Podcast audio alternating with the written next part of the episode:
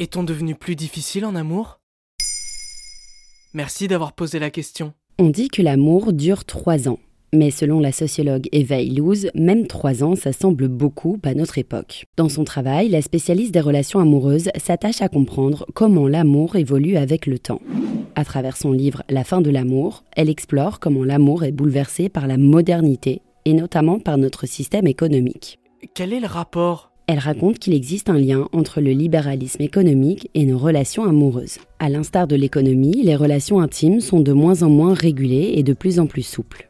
Elle explique que depuis mai 68, la révolution sexuelle aux États-Unis notamment, l'amour et la sexualité sont dissociés dans nos modes de vie. Libre à chacun d'avoir des partenaires avec qui nouer des liens plus ou moins intimes, il ne faut pas à tout prix s'engager pour avoir des relations sexuelles et vice-versa. Le mariage et la sexualité ne vont plus forcément de pair. La liberté est le critère majeur du choix. D'ailleurs, les mariages se font moins pour des questions d'argent ou de pouvoir que par affinité personnelle, même si on se marie quand même souvent entre cercles sociaux proches.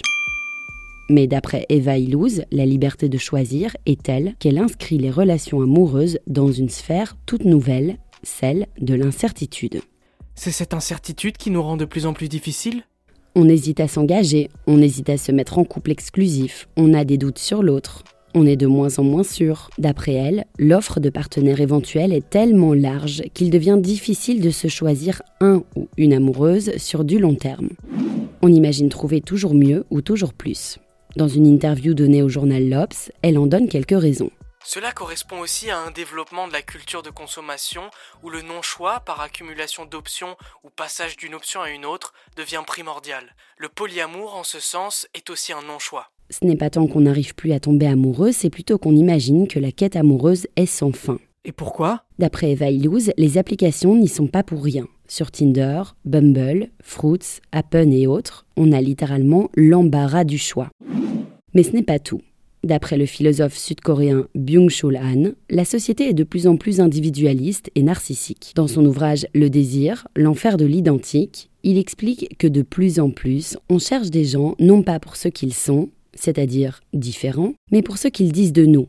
L'autre disparaît et sert de miroir, explique-t-il. Le sujet narcissique tombe amoureux de quelqu'un pour être confirmé dans son ego il cherche de la validation dans l'autre. Par exemple, sortir avec un guitariste, pas parce qu'on aime sincèrement les instruments à cordes, mais parce que cela dit quelque chose de nos choix, et en l'occurrence qu'il serait tendance. Voilà pourquoi on devient plus difficile en amour. Maintenant, vous savez, un épisode écrit et réalisé par Johanna Cincinnatis. Ce podcast est disponible sur toutes les plateformes audio et pour l'écouter sans publicité, rendez-vous sur la chaîne Bababam Plus d'Apple Podcast.